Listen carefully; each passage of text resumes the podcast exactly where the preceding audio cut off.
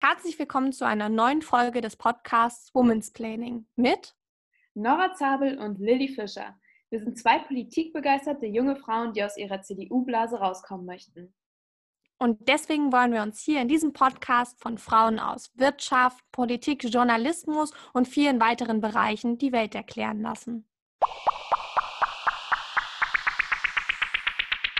Bis zu diesem Meeting hatten wir ganz viel Vorfreude, da wir das öfter mal verschieben mussten, weil wir natürlich ganz busy women sind. Lilly, wen haben wir denn heute da?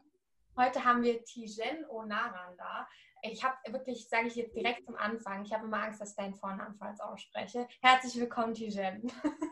Vielen Dank, liebe Lilly, liebe Nora. Und äh, Lilly, du hast es richtig gemacht.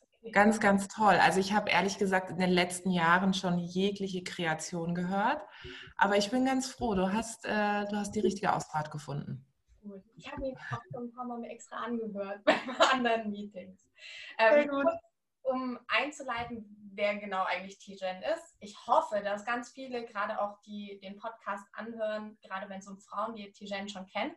Aber du bist 1985 in Karlsruhe geboren, bist Badenerin, bist aus einer türkischstämmigen Familie und hauptsächlich arbeitest du als Autorin, als Moderatorin und du bist die Gründerin von Global Digital Women. Bist also gerade für die Themen natürlich Digitalisierung und Women Empowerment äh, ganz groß dabei. Hast selber auch einen Podcast mehrfach ausgezeichnet, äh, jetzt ganz neu Global Digital Women mit dem deutschen Exzellenzpreis. Herzlichen Glückwunsch dazu. Du hast 2018 zu dem 40 Under 40 gehört. Du bist äh, eine der 100 einflussreichsten Frauen der deutschen Wirtschaft. Und deswegen freuen wir uns ganz besonders, dass du heute da bist, weil du für all das stehst, was wir mit diesem Podcast eigentlich vermitteln wollen. Sehr schön. Vielen Dank für die nette Intro. Ich freue mich. Ja, wir freuen uns und wir würden uns, also jetzt direkt einfach mal zum Anfang. Wie kam es dazu? Wie ist dein Lebensweg gegangen? Mit 20 schon für den Landtag kandidiert? Ähm, das plant man ja nicht. Sondern Nein, überhaupt nicht. Betrieben. Überhaupt nicht. Also ich bin überhaupt nicht eine Person, die sich jetzt hinsetzt und sagt, okay, ich äh, nehme mir ein Blatt Papier und plane alles ganz strikt oder äh, dass ich irgendwie im Abi schon wusste, was ich später mal werden will. Ähm, ihr kennt es vielleicht, beim Abi-Buch haben ganz viele Leute schon ganz genaue Vorstellungen gehabt, so ja, ich will Ärztin werden oder ich will irgendwie Kindergärtnerin werden, wie auch immer, Lehrerin, gab es bei uns alles. Tatsächlich war ja auch auf einem Mädchengymnasium, also insofern äh, nehm, nutze ich gerade bewusst die weibliche Form. Ähm, und bei mir war das so, ich weiß ehrlich gesagt, ich weiß gar nicht mehr, was bei mir stand. Also insofern seht ihr schon daran, dass ich überhaupt keine Vorstellung davon hatte ich bin echt immer so reingestolpert in verschiedene Sachen. Ähm, heute ist das ein bisschen anders. Also heute habe ich, würde ich sagen, meine Berufung und meine Passion absolut gefunden und weiß natürlich dementsprechend viel, viel stärker, was ich will und was ich vor allem nicht will.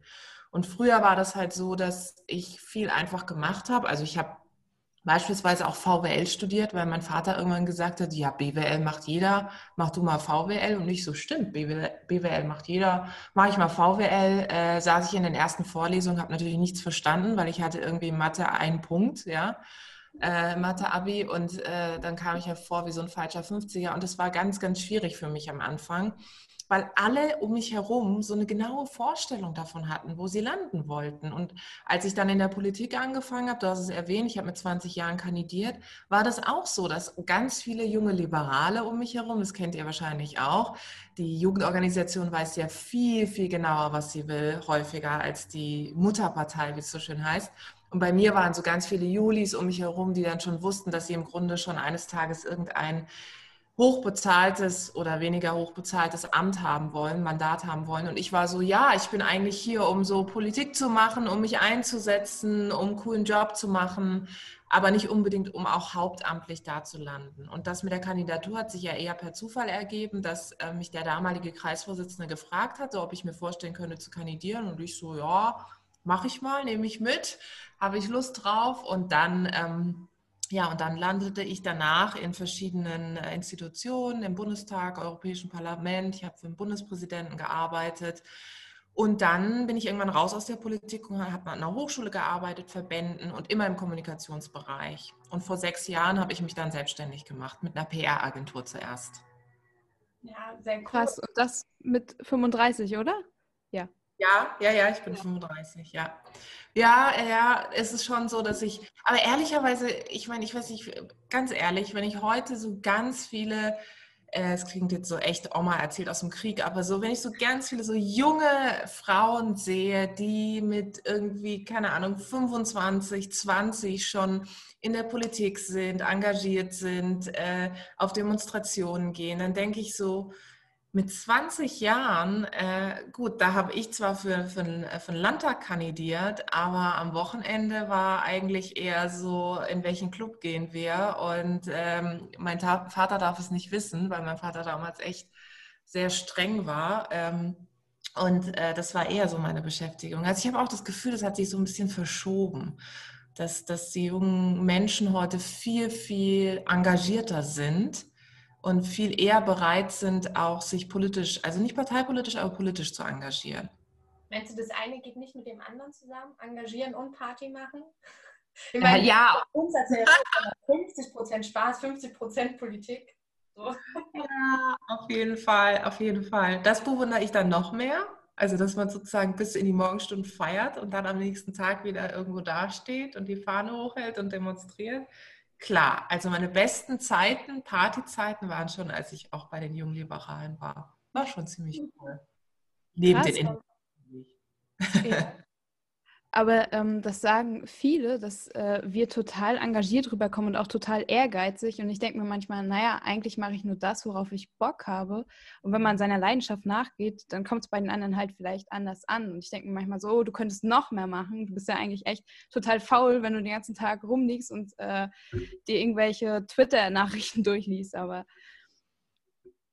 Krass. Aber das ist, glaube ich, diese Wahrnehmung tatsächlich. Und, und vielleicht ist es auch heute so, dass vieles einfach wesentlich transparenter ist. Ja, über Social Media kann man natürlich ganz vielen Menschen folgen und irgendwann hm, denkst du, wenn du so einen Teilausschnitt von jemandem siehst, boah, Gott ist die Person engagiert. Aber all die faulen Stunden, also ich dokumentiere jetzt auch nicht meine Netflix-Sofa-Zeit ab und zu, aber ähm, wenn ich das sozusagen hochrechnen würde, wäre da auch ein großer Teil da, was ehrlich gesagt auch gut ist. Also, aber es ist schon so, dass Social Media, finde ich, das Ganze viel, viel greifbarer macht und gerade das Engagement von ganz vielen jungen Menschen ganz, ganz greifbar macht. Und wenn man dann von außen zuschaut, denkt man sich so, oh ja, krass, äh, hätte ich vielleicht damals auch gemacht, aber ich hatte eben irgendwie andere Interessen, ja.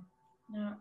Ich habe manchmal bei dir das Gefühl, wenn man dich auf den Social Media Kanälen verfolgt, dass dein Tag 48 Stunden hat.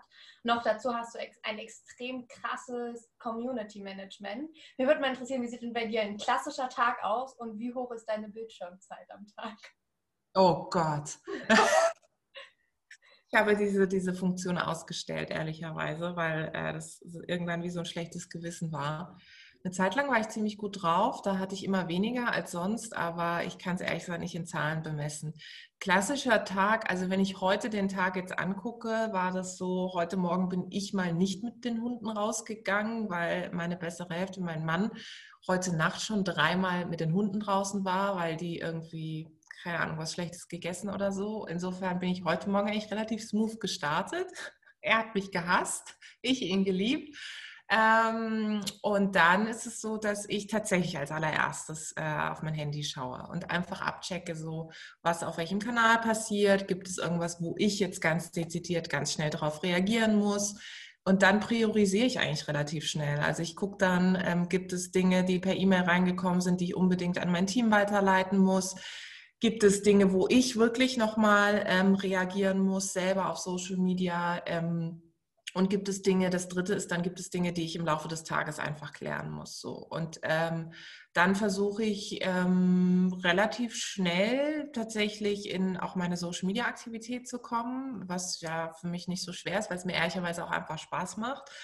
Und ja, krasses Community Management, das stimmt schon. Also ich mache ja alle Kanäle selber. Gut, die Global Digital Women Kanäle natürlich nicht, das wäre auch irre. Mich hat vor kurzem jemand gefragt, so, ja, es ist so krass, du machst all deine Kanäle selber und dann noch die GDW-Kanäle. Und ich denke so, boah, das wäre richtig krass. Dann wäre ich, glaube ich, irgendwie, dann wäre mein Arm verwachsen mit meinem Handy.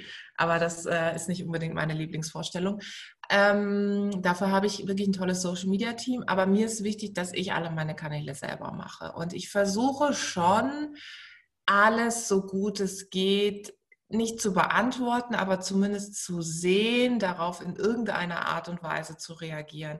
Ich merke aber ehrlicherweise gerade jetzt auch mit dem neuen Buch äh, komme ich schon sehr an meine Grenzen, ja, weil ich auch einfach sehr viele persönliche Nachrichten bekomme mit auch vielen Fragen. Und es ist ja dann nicht einfach so ein Herzchen bei Instagram und Like und gut ist, sondern das ist ja dann eine ganze Konversation, die da startet. Und wenn du den Anspruch hast irgendwie greifbar auch zu sein, egal was du machst, dann willst du natürlich immer darauf antworten und das gelingt mir bei weitem nicht. Trotzdem finde ich es extrem wichtig und ich mache ja auch viel so Beratung für, für Vorstände, was Social Media betrifft dass wenn man, selbst wenn man, sage ich mal, ähm, äh, einem Unternehmen vorsteht oder eine Führungskraft in meinem Unternehmen ist, viele denken ja dann immer, ja, das, das geht mich nichts an und das machen irgendwie nur junge Menschen. Aber ich finde das total wichtig, dass egal, ob du es selber machst oder nicht, es zumindest weiß, wie es funktioniert.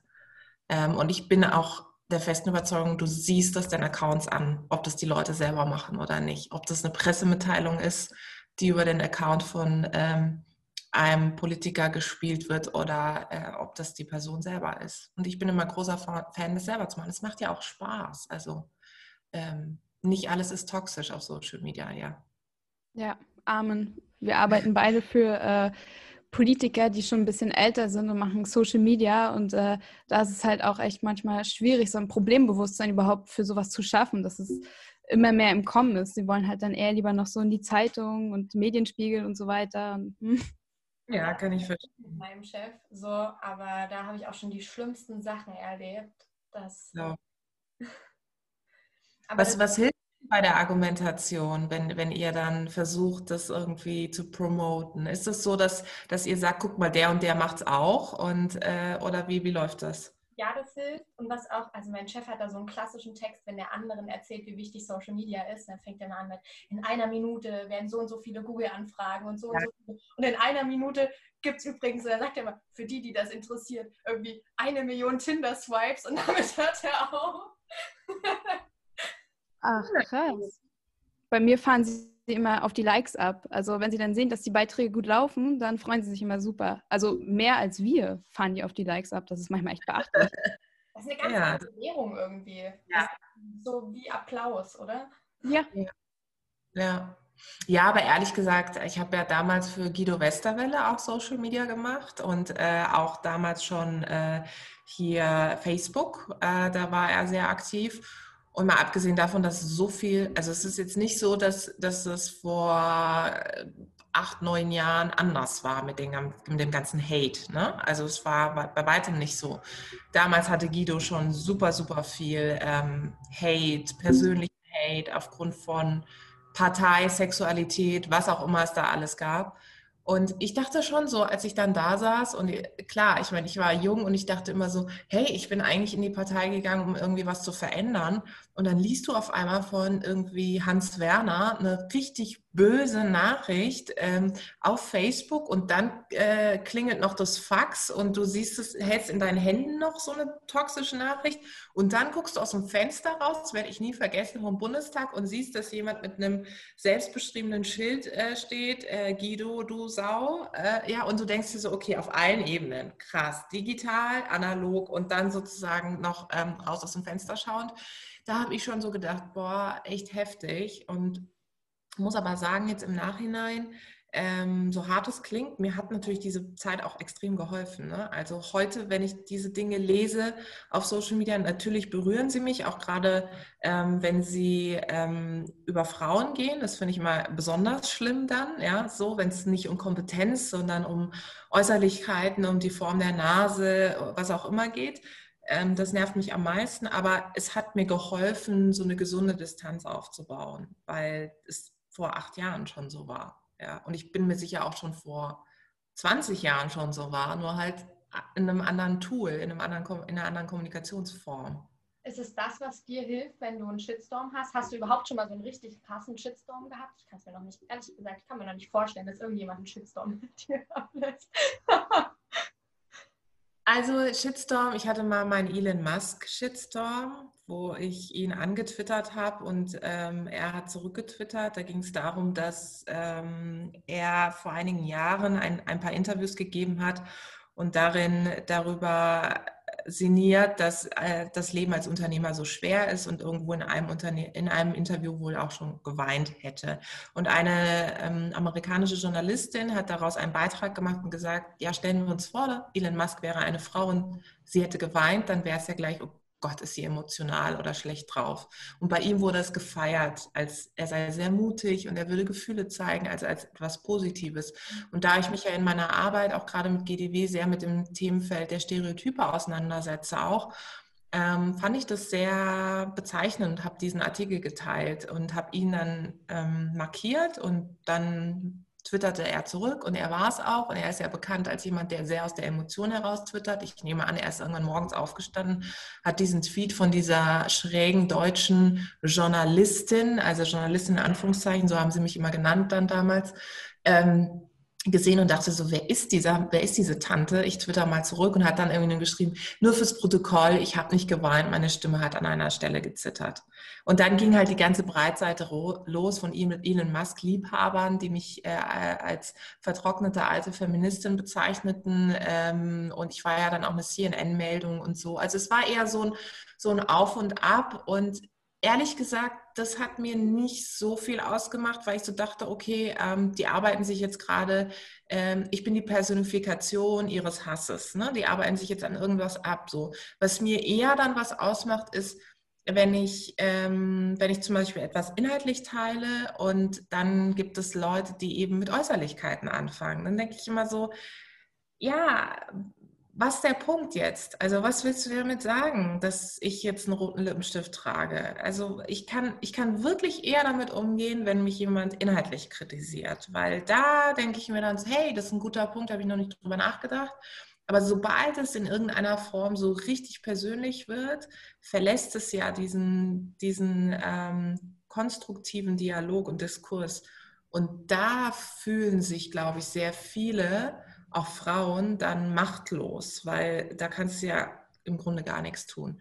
Und das nervt mich. Und wenn es dann auch noch von Frauen kommt, dann finde ich sozusagen doppelt schlimm.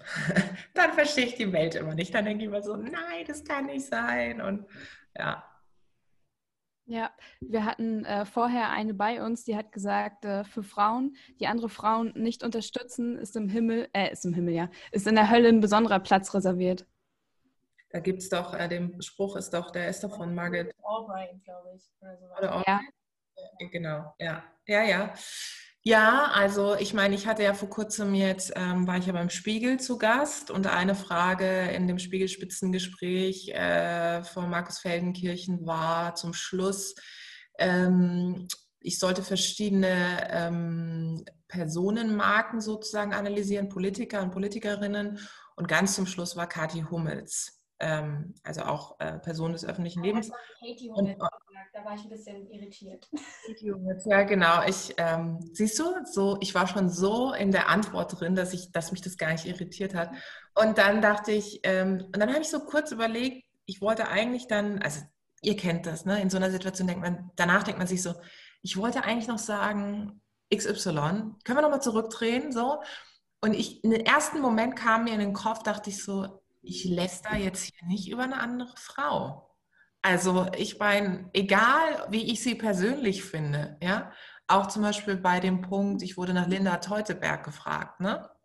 So, äh, egal wie ich sie persönlich finde, ähm, ob ich inhaltlich mit den beiden zustimme und auch deren sowohl Position als auch Auftritt in den sozialen Medien gut finde oder nicht. Ich fange jetzt nicht an, über andere Frauen äh, im, im, Fernsehen oder in so einem TV-Format irgendwie zu lästern. Also ich finde das, das finde ich einfach so niederträchtig dann. Da ich gedacht, nee. Und klar, ich meine, inhaltlich gibt es da jetzt nicht so wahnsinnig viele Überschneidungen, auch wenn ich sie tatsächlich mal getroffen habe und auch weiß, dass sie sich in ihrem Rahmen für Female Empowerment einsetzt, ja, auf eine andere Art und Weise mit Sicherheit, als ich es tue. Aber ähm, das, das finde ich immer schräg dann, wenn ich jetzt anfangen würde. Also ich hatte dann auch so gedacht, wie absurd wäre, wäre es, wenn ich jetzt sagen würde, ja, also was ich hier schon immer sagen würde, äh, wollte über Kathi Hummels, ganz, ganz schrecklicher Auftritt. Also geht gar nicht. Und dann setz, und fünf Minuten vorher erzähle ich über Diversity und Female Empowerment und wir müssen uns gegenseitig unterstützen. Also das würde ich auch echt, das habe ich ehrlicherweise auch noch nie gemacht. Also ich habe mich immer Äh, klar, Lästereien kennen wir alle, aber ich, also wenn ich läster, läster ich genauso über Männer wie über Frauen. Aber ich mache, also ich versuche das Thema wirklich Female Empowerment auch sehr im Privaten zu leben. Und da mich wirklich, also Abstand zu nehmen von dem, wie ich jetzt jemanden persönlich irgendwie äh, finde oder so. Bei Enttäuschung ist was anderes, aber ich finde, das, das können wir alle selber machen, ja, darauf zu achten man hat ja auch nichts gekonnt, wenn man jemanden analysieren soll und nur Schlechtes drüber findet. Also ich habe irgendwann mal Kritik gelernt, wie so ein Burger. Fängst an mit was Guten, dann was Schlechtes in die Mitte und als letztes kommt ein Tipp. Und ich habe ja nichts bekommen, wenn ich nur irgendwie schlechte Sachen mitgebe. Das ist ja auch nicht konstruktiv. Nee, überhaupt nicht. Aber die Burgerkritik muss ich mir merken. Jetzt habe ich Hunger. Ich liebe Burger. Sorry, tut mir leid. ähm, ich muss an der Stelle auch noch eine Lanze für AKK brechen. Ich fand es super gut, dass du auch gesagt hast, als er meinte, dass sie eine graue Maus ist, dass sie keine graue Maus ist, dass sie vielleicht im Ton einfach nur ein bisschen ja, leiser ist.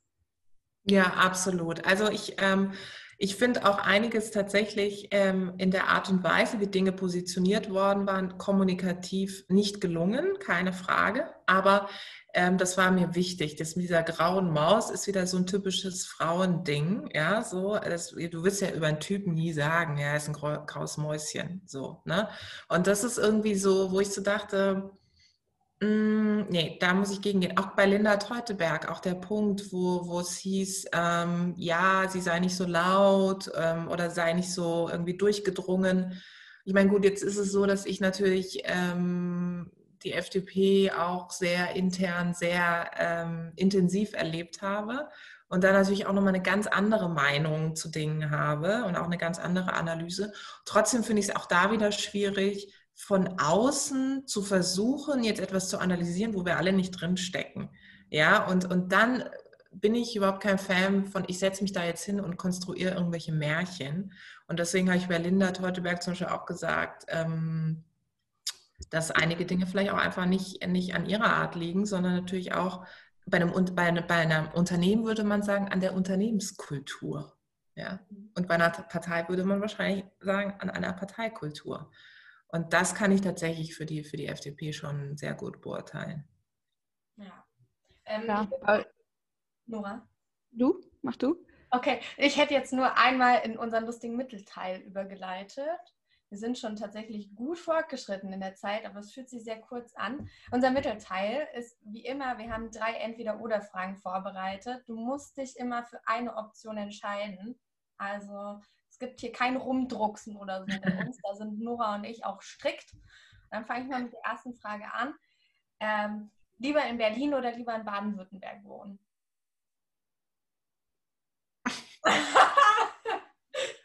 Boah, das ist fies.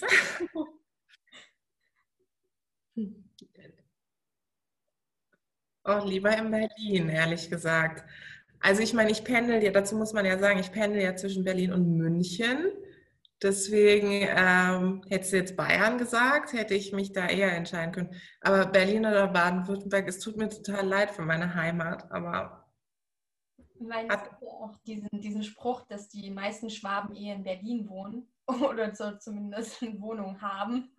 Deswegen da ich aber Partnerin bin, wie du ja vorhin zutreffenderweise gesagt hast, hätte es ja sein können, dass ich, äh, nee, also ich muss sagen, Berlin würde ich dem vorziehen immer. Nora. Ja, äh, I feel you. Ich verstehe die Leute nämlich in Baden-Württemberg kaum, weil sie so reden. Sorry. Aber ich mag sie trotzdem. Nein. Ja, das stimmt. Wenn die dann so das Babbeln anfangen, dann ist ja. das schon schwierig. Ja. Babbeln. Und es hat immer so ein bisschen so einen leichten, ähm, nicht schlechte Laune, aber schon so in die Richtung Motzig, so, so. oder? Ja, genau so. Ja. Und ich meine, Berlin ist auch motzig, keine Frage. Also, ne, Klassiker, irgendwie, du stehst in einem Bus und in diesem abgetrennten Bereich und die Tür geht nicht zu und dann kriegst du erstmal eine ordentliche Ansage vom Busfahrer oder von der Busfahrerin. Aber ähm, in Baden-Württemberg hat es immer so, so ein bisschen dieses, da kommt irgendwie noch so ein negativer Vibe da manchmal mit, dass du so denkst, was habe ich jetzt, warum werde ich jetzt hier irgendwie aus dem Gespräch heraus blöd angemacht? Aber ähm, es gibt natürlich auch sehr viele nette Menschen. Es kommt natürlich sehr stark drauf an. Ich muss sagen, mittlerweile, ähm, ich habe ja Anfang des Jahres auch äh, den Made in Baden Award gewonnen. Der zeichnet Persönlichkeiten aus Baden aus. Und äh, ähm, wenn ich jetzt sozusagen zurückkomme nach Karlsruhe, erlebe ich natürlich Orte, in denen ich früher war, die für mich so weit weg waren, wie das ZKM, ja, das so ein kultureller Ort ist und da fand die Preisverleihung statt. Es war für mich so surreal, weil ich früher mit meinen Eltern da mal vorbeigegangen bin und meine Eltern haben mir dann gesagt, ähm, Anfang des Jahres, ich hätte immer als kleines Kind gesagt, guck mal, da kommen immer nur ganz wichtige Menschen rein, oder? Und dann war ich da sozusagen selber und dachte so, ah krass, das ist echt krass, jetzt bin ich in diesem, ich war da jahrelang nicht und jetzt bin ich da selber und kriege auch noch einen Preis. Also daher immer, wenn ich jetzt zurückkomme, hat Karlsruhe nochmal eine tiefere Bedeutung für mich, als, als es Jahre vorher war. Cool. Darauf baut auch die nächste Frage auf, und zwar, ähm, Lieber inspirieren lassen oder inspirieren? Äh, lieber inspirieren lassen, weil inspirieren lassen führt auch zu inspirieren.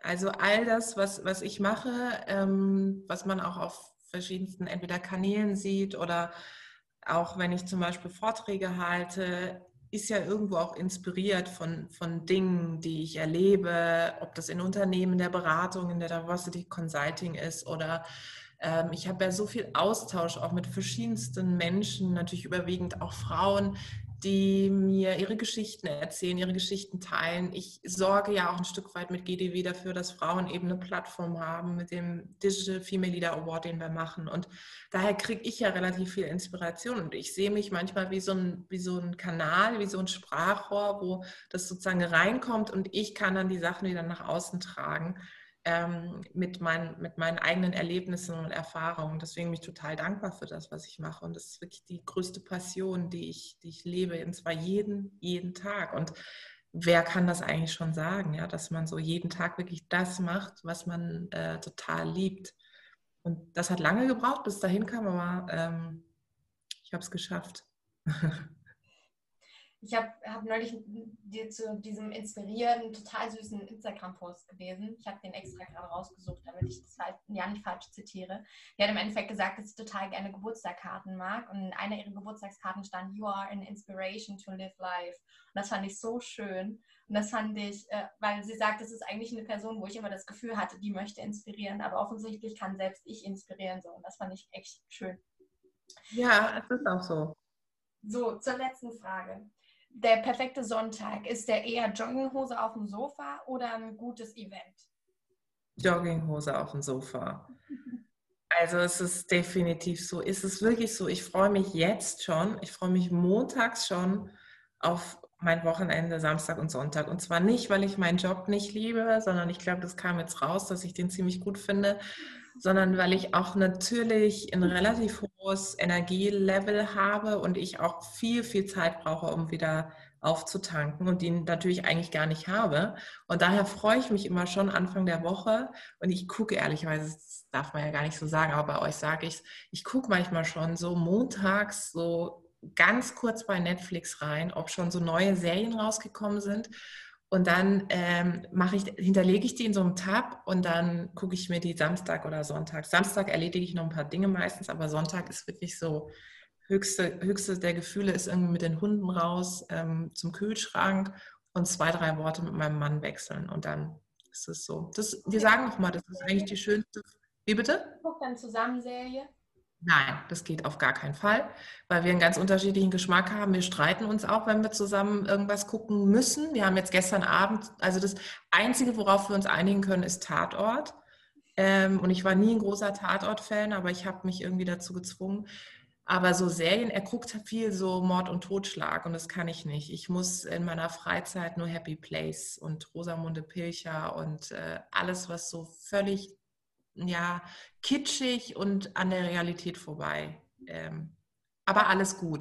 So. Nee, ich glaube, dass alles gut ist, nur dann interessiert mich, so ein klassisches erstes Date ist doch Kino. Habt ihr sowas gemacht? nee, unser klassisches erstes Date war tatsächlich eine politische Veranstaltung. Oh, er war damals noch, hat bei einem Unternehmen gearbeitet, war da Lobbyist und ich war an der Hochschule und habe die Kommunikation geleitet und dann hat er mich eingeladen zu dieser Veranstaltung ähm, und hat mir erstmal beim ersten Blick gesagt, ich wäre total underdressed, weil ich mit einer Jeans kam und so einem schwarzen Sakko und dann dachte ich nur so, boah, ey, Nett. das ja, das liebe ich ja. Genau, so ein einfach so ein aufmunterndes Kompliment, dass man sich sieht. Es war natürlich seine Art und Weise, dieser Klassiker, ähm, zu sagen, dass er mich irgendwie ganz toll findet. Ähm, genau, und äh, da haben wir uns dann kennengelernt. Und Kino, ich habe Marco bisher ins Kino, ich glaube, äh, wir sind jetzt sieben Jahre zusammen, ähm, dreimal bekommen. Einmal musste er mit mir in Aschenputtel gehen, äh, dieses Remake, Disney, ich mag ja diese Disney-Verfilmung auch.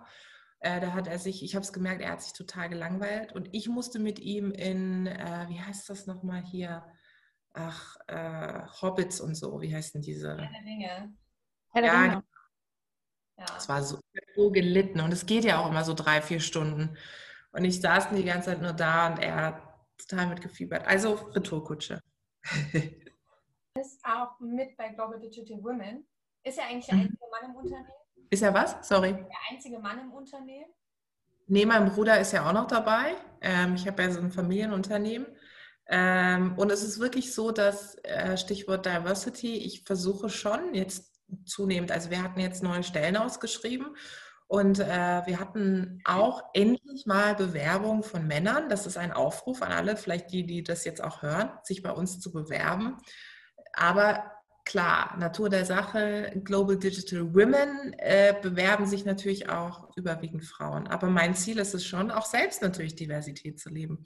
Wobei ich immer sage, ich habe immer mal zu Marco gesagt, würdest du das eigentlich aushalten, wenn jetzt unabhängig von meinem Bruder ein anderer Mann bei uns im Unternehmen wäre und der wäre genauso schlau wie du? Oder so, ah, mal gucken, wie lange es der bei uns aushalten würde. Ich so, siehst du? Das ist der Unterschied zwischen uns beiden. Also ich glaube, er wird sich sehr schwer damit tun, aber ich ähm, arbeite daran, dass das anders wird. Ähm, du hast ja vorhin auch erzählt, dass äh, dein Mann heute Morgen mit den Hunden raus ist und so weiter.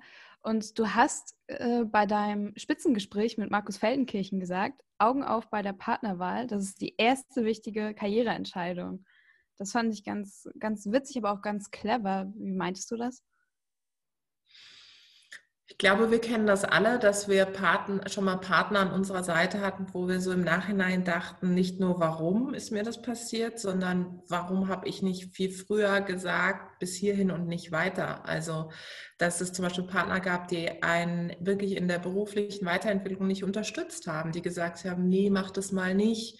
Und zwar nicht, weil sie weil sie einem was Gutes wollen, sondern vielleicht, weil sie gerade Probleme damit haben, dass die Frau dann eher in der Aufmerksamkeit ist oder dass die Frau weiter vorangeht, Erfolge feiert. Und ich beobachte, das ist wirklich so ein Phänomen, ich beobachte das zum Teil auch jetzt in meinem Umfeld, dass es Frauen gibt, die jetzt, wo sie schon länger im Job sind, auf einmal über ein Award oder über einen, einen Wettbewerb ähm, Visibilität bekommen und der Partner damit gar nicht umgehen kann, weil es eben lange Zeit vielleicht umgekehrt war oder eben nicht der Fall war. Und ich habe das auch gehabt, dass ich äh, tatsächlich Partner an meiner Seite hatte, wo ich jetzt im Nachhinein denke, ja, krass, Damals hast du mir gesagt, ähm, ja, schreib die Person nicht an, weil das wird nicht klappen oder nein, da hast du dir was in den Kopf gesetzt, das wird nicht funktionieren und so. Und ich muss sagen, also wenn ich das jetzt so vergleiche, also Marco hat mir noch nie gesagt, ähm, nein, das wirst du nicht schaffen. Also er hat mal gesagt, oder wir diskutieren über Dinge, wenn ich mir was in den Kopf setze, dann, dann diskutieren wir, ob das jetzt schlau ist, genau diesen Punkt zu jetzt, zum jetzigen Zeitpunkt zu machen aber er hat nie irgendwie mich, mir, mir das Bein stellen wollen oder mir irgendwas nicht gegönnt. Und was dahinter steckt, ist ja dieses nicht gönnen können, ja, oder nicht die Aufmerksamkeit teilen können. Und daher sage ich, dass, dass die Partnerwahl so kalt und abgebrüht ist, klingen mag, aber wenn man sich das durchdenkt, ist es wirklich so, schon die wichtigste Karriereentscheidung ist. Und zwar egal, was für eine Form der Karriere du machen willst. Ob du sagst, ich will riesengroß aufsteigen in einem Konzern oder ich will mich selbstständig machen. Du brauchst einen Partner an deiner Seite, der dir nicht nur den Rücken frei hält, sondern der das, was du machst, mitträgt und der, der dich eher darin empowert, bestärkt, deinen Weg zu gehen auf eine positive Art und Weise. Und das hat mich total geprägt. Und ich bin auch der festen Überzeugung, das funktioniert mit GDW auch nur, weil wir in der Konstellation so gut funktionieren. Gut, bei uns ist es natürlich nochmal besonders, weil wir beide auch im Unternehmen arbeiten. Aber ähm, ich glaube, wenn, wenn wir nicht so ein Miteinander hätten, auch im beruflichen, würde das mit Sicherheit nicht so gehen. Ja. Ähm, du gibst ja auch Teachings. Ähm, hauptsächlich für Frauen oder auch für Männer? Für beide Seiten. Hm, aber mich würde also würd vor allem bezogen auf Frauen interessieren, was für Frauen kommen zu dir? Sind, ist das nur was, wo man zu, zu dir kommt und sagt, ey, ich muss an meinem Social Media oder ich muss an meinem Selbstbewusstsein arbeiten? Und ähm, was ist der Tipp, den du da Frauen mitgibst? Mhm. Also die meisten, die auf mich zukommen, kommen tatsächlich wegen ähm, Personal Branding, wie es so schön heißt, also sich zu positionieren. Ähm, und das, da ist Social Media die Kommunikationsform, aber es fängt ja eigentlich schon mit dem Analogen an. Also wofür stehe ich, wer bin ich, wie will ich wahrgenommen werden. Da kommen einige, ich, man muss dazu sagen, dass ich nicht so viele so Einzelcoachings mache, weil ich es einfach zeitlich nicht schaffe und es ist ja auch nicht so, dass ich mich jetzt habe zu einem Coach ausbilden lassen und da Coaching-Erlebnisse weitergebe. Ja, das wollte ich auch nie. Alles, was ich mache, kommt ja sehr aus dieser Praxiserfahrung. Entweder ich habe selber schon erlebt oder ich habe eben Einblick in Unternehmen. So. Ähm, das heißt, die Anfragen, die bisher kamen oder kommen, kommen meistens auch aus den Unternehmen, meistens aus den Konzernen und da ist es ganz unterschiedlich. Erstens auf verschiedenen ähm, Führungsleveln, also zum Beispiel ähm, sowas wie, keine Ahnung, eine Berufsanfängerin, dann aber auch äh, jemand, die schon auf Vorstandsebene ist, äh, ganz unterschiedlich. Und Tipps, es kommt sehr stark drauf an. Also ein Coaching, das ich jetzt hatte, das fing an mit, ich will an meiner Visibilität arbeiten und je stärker wir uns unterhalten haben und je mehr wir uns ausgetauscht haben, kam eigentlich raus, dass tatsächlich das Thema Selbstbewusstsein da der Punkt war, was viel tiefer lag, ja. Und aber was ich tatsächlich häufiger feststelle, und zwar unabhängig des Hierarchielevels, ist, wenn ich dann so anfange, ähm, Coaching zu betreiben, dann äh, und die ersten Sessions gelaufen sind, dann stelle ich fest, dass das eigentlich viel tiefer liegt und dass wir eher am Selbstbewusstsein arbeiten müssen, als jetzt an der Art und Weise, wie ich mich positioniere. Und natürlich, wenn man sich das mal so durchdenkt, Positionierung fängt natürlich auch mit diesem Urvertrauen an. Also ich muss mich selber schon ganz gut finden, damit andere mich gut finden. Ja, so. Und das fällt vielen schwer weil es erstens so ist, dass wir in Deutschland nicht diese Mentalität des Personenkultes haben, aber es auch nicht so gerne mögen, wenn Menschen sich in den Vordergrund stellen. Das ist dann immer gleich so, ah, guck mal, jetzt ist wieder ein, Sel ein Selfie, ist dann immer gleich, oh Gott, da stellt sich jemand in den Vordergrund so. Ähm, und man muss ja schon auch sagen, dass es einige Leute gibt, wenn man so auf LinkedIn guckt, die es wirklich massiv übertreiben. Ja, also jeder macht jetzt irgendwie so ein, so ein LinkedIn Live-Video und erzählt anderen Menschen, was sie genau reparieren müssen an sich. Und das finde ich schon ziemlich, äh, ziemlich schwierig. Und an dem Selbstbewusstsein da vielleicht ein Tipp. Also was mir ehrlicherweise immer total geholfen hat, ich habe halt so einen Inner Circle an Leuten. Das sind zwei, drei Leute, die mir sehr nahe stehen. Das sind wirklich sehr, sehr enge Freunde ähm, die nutze ich immer so als Auftankstelle. Also wenn ich merke, okay, ich, ich habe wieder so einen Moment, wo es mir nicht so gut geht, dann spreche ich denen eine Sprachnachricht drauf oder ähm, es reicht, wenn ich denen einfach eine Nachricht schicke mit einem GIF oder so. Mit einer habe ich zum Beispiel auch vereinbart, dass ich immer ein GIF schicke, wenn es mir mal nicht gut geht und dann schickt sie mir einfach ganz viele Herzchen zurück oder ähm, spricht mir irgendwas drauf. Also ich glaube, es braucht so einen, wirklich so einen inneren Circle an Leuten, die dich aufbauen, selbst wenn es überhaupt nicht diesen einen Grund gibt, warum es irgendwie gerade, äh, warum du gerade irgendwie den, den Zuspruch von anderen brauchst. Und das hat mir sehr, sehr geholfen. Und dann die Fokussierung auf die. Also ich fokus, ich kann, bin relativ gut darin, so alles sage ich mal, toxische auszublenden und mich wirklich nur auf das zu fokussieren, wo ich sage, okay, das ist etwas, was, wo ich lerne, was mich inspiriert, wo ich irgendwie merke, okay, da geht es weiter und das tut mir gut. Ich habe auch um, noch eine andere Sache. Ich habe so das Gefühl, glaube Digital Women oder was heißt Gefühl? Für mich ist es das, stellt auch weibliche Vorbilder vor oder auch in den Vordergrund. Und das finde ich sehr schön. Und natürlich schließt daran eine unserer Standardfragen an. Was sind denn für dich Vorbilder für deinen Weg gewesen oder bis heute? An wem orientierst du dich gerne? Also ich muss sagen, dass äh, meine Eltern schon immer Vorbilder für mich waren. Und zwar nicht, weil sie alles perfekt gemacht haben, sondern gerade dieses Unperfekte und weil sie so unfassbar gekämpft haben. Ähm, und mein Vater ja so ein stolzer Mann ist, der ähm, das Thema Bildung und Unabhängigkeit immer in den Mittelpunkt unserer Erziehung gerückt hat, das mich ja bis heute begleitet. Und meine Mutter jemand ist, die das schafft, mit jedem und jeder da draußen eine Ebene zu finden. Also ich kenne niemanden, selbst wenn sie blöd angemacht wird von irgendwie, dann lächelt sie und kriegt das so hin, dass die Person am Ende des Tages noch dafür, sich dafür entschuldigt dass es da irgendwie, dass, dass, sie, dass man sie blöd angemacht hat. Und so ein Optimismus, ähm, aber auch so dieser Glaube an eine positive Zukunft, das hat mich schon immer sehr geprägt. Unabhängig davon, ob sie mir jetzt so wahnsinnig viel auch finanziell bieten konnten oder so, das hat dann gar keine Rolle gespielt. Aber das hat mich sehr, sehr geprägt und beeindruckt und bis heute.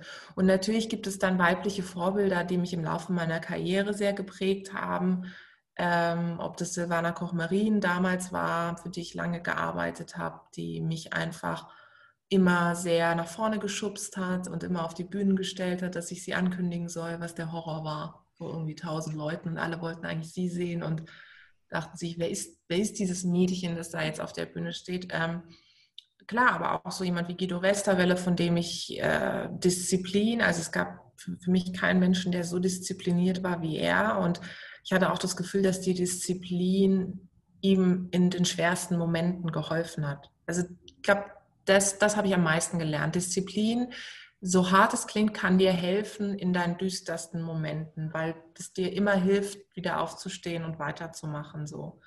Ähm, und heute sind es diverse.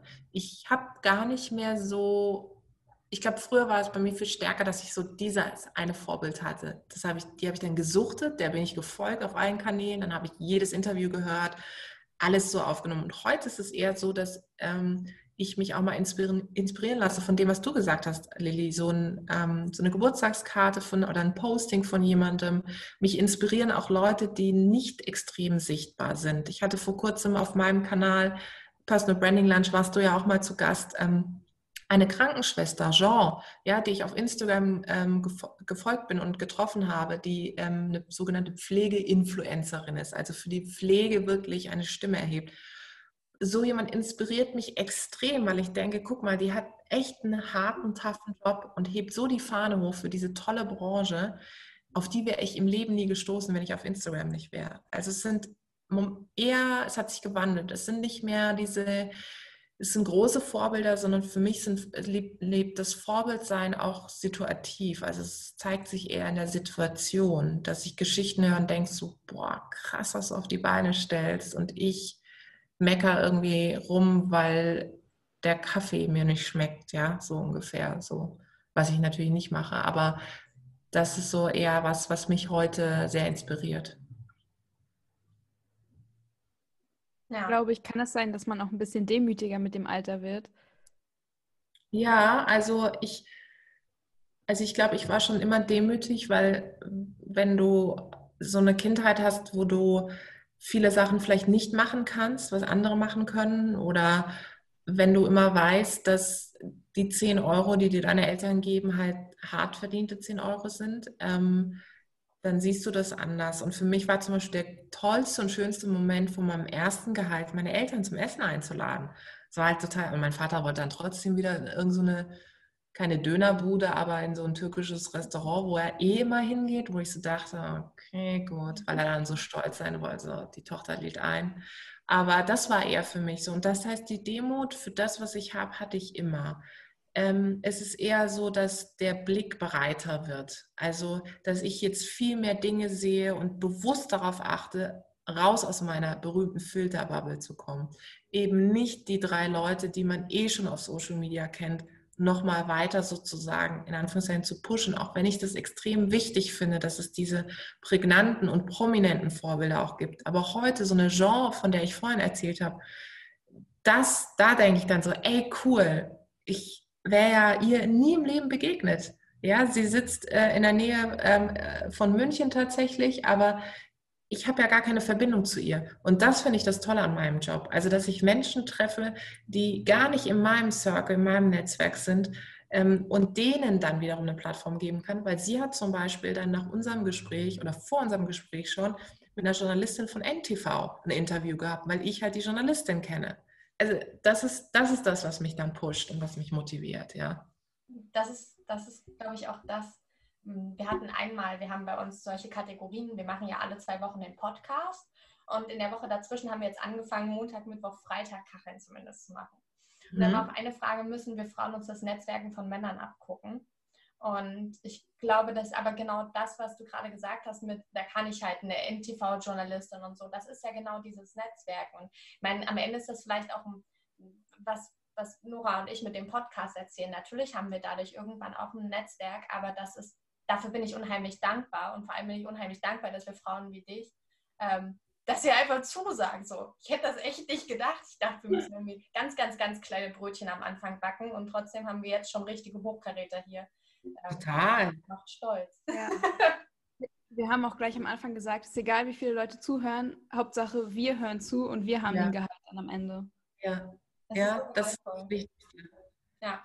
Das ist das Wichtigste, ehrlich gesagt. Und es ist schön, dass ihr damit rangeht, weil ähm, natürlich, wir hatten vorhin ganz kurz das Thema Zahlen angesprochen, was Social Media betrifft. Ne? Wie viele Likes und so hat man. Und ich kenne das ja auch, natürlich auch von dem Podcast für Business Punk, den ich mache. Natürlich wird da auch geguckt, okay, wie lief folgende Folge oder so. Aber ähm, ich finde es tatsächlich viel wichtiger, wie dynamisch das Gespräch war oder was man selber auch irgendwie mitgenommen hat, gelernt hat. Und dann finde ich, hat es sich irgendwie schon gelohnt. Und wenn dann nur eine Nachricht kommt, obwohl die Folge vielleicht nicht so gut gehört, geklickt worden ist, die dann sagt, ihr habt mich total inspiriert, ich finde, dann hat man schon den besten Job ever gemacht, ja.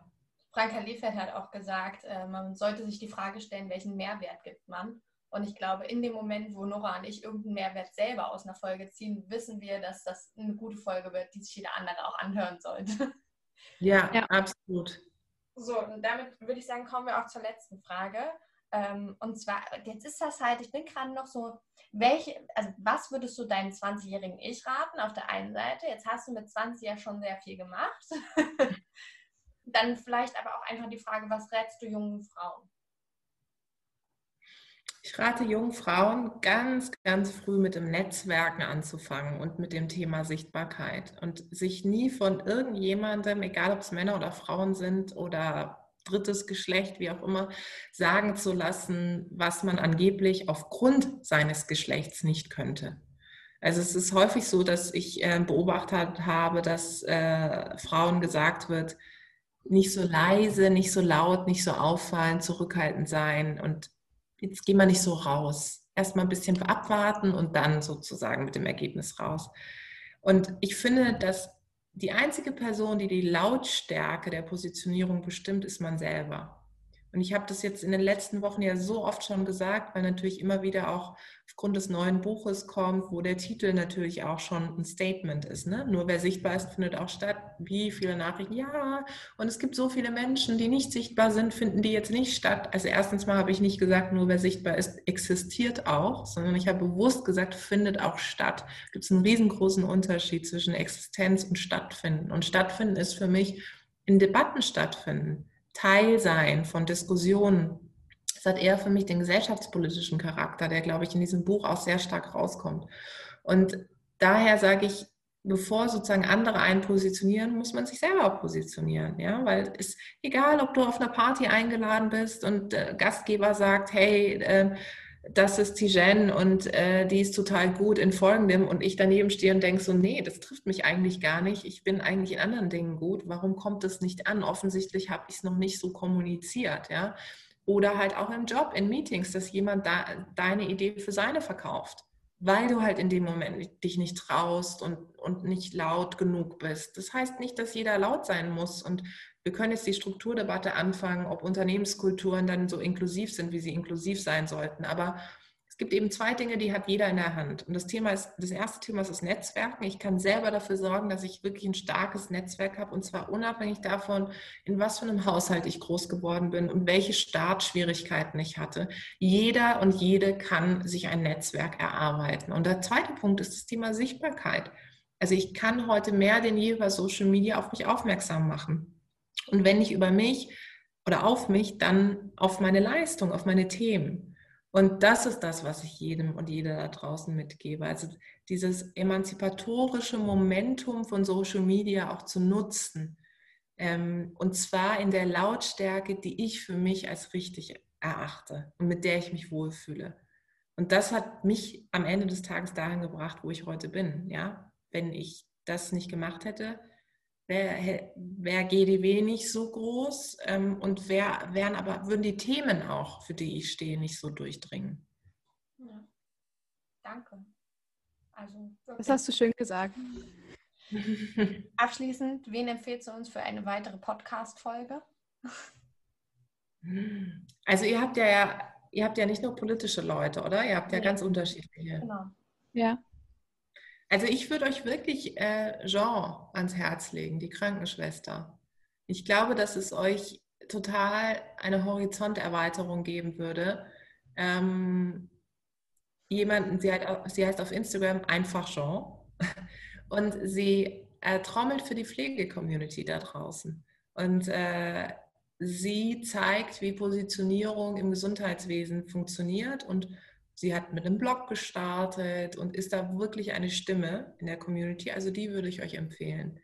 Neben den Altbekannten, die wir sowieso alle kennen. ja, machen wir. Danke. Schön, dass du da warst, Tijen. Es hat wirklich Spaß gemacht. Wir sind auch eigentlich über unsere Zeit, aber da war so viel Wichtiges dabei. Da man, will man nicht unterbrechen. hat Spaß gemacht. Danke. Wünsche mir dir einen ganz, ganz tollen Montag und du kannst ja schon mal gucken, was dann am Wochenende auf Netflix läuft. Ja, das habe ich vorhin schon gemacht. Ähm, aber eine Serie, die ich mir so ausgesucht habe mit einer coolen Frau, ich weiß gar nicht, wie die heißt, schon wieder vergessen, kommt, glaube ich, erst nächste Woche. Leider. Ist egal. Ich habe schon so ein paar andere in petto. Sehr gut. Hat mir viel Spaß gemacht, ihr Lieben. Macht weiter. Und äh, wenn ihr tatsächlich Jean nehmen solltet oder auch andere äh, Expertinnen braucht, könnt ihr jederzeit auf mich zukommen wir gerne. Danke. Ja, bis dann. Ciao. Tschüss. Ciao.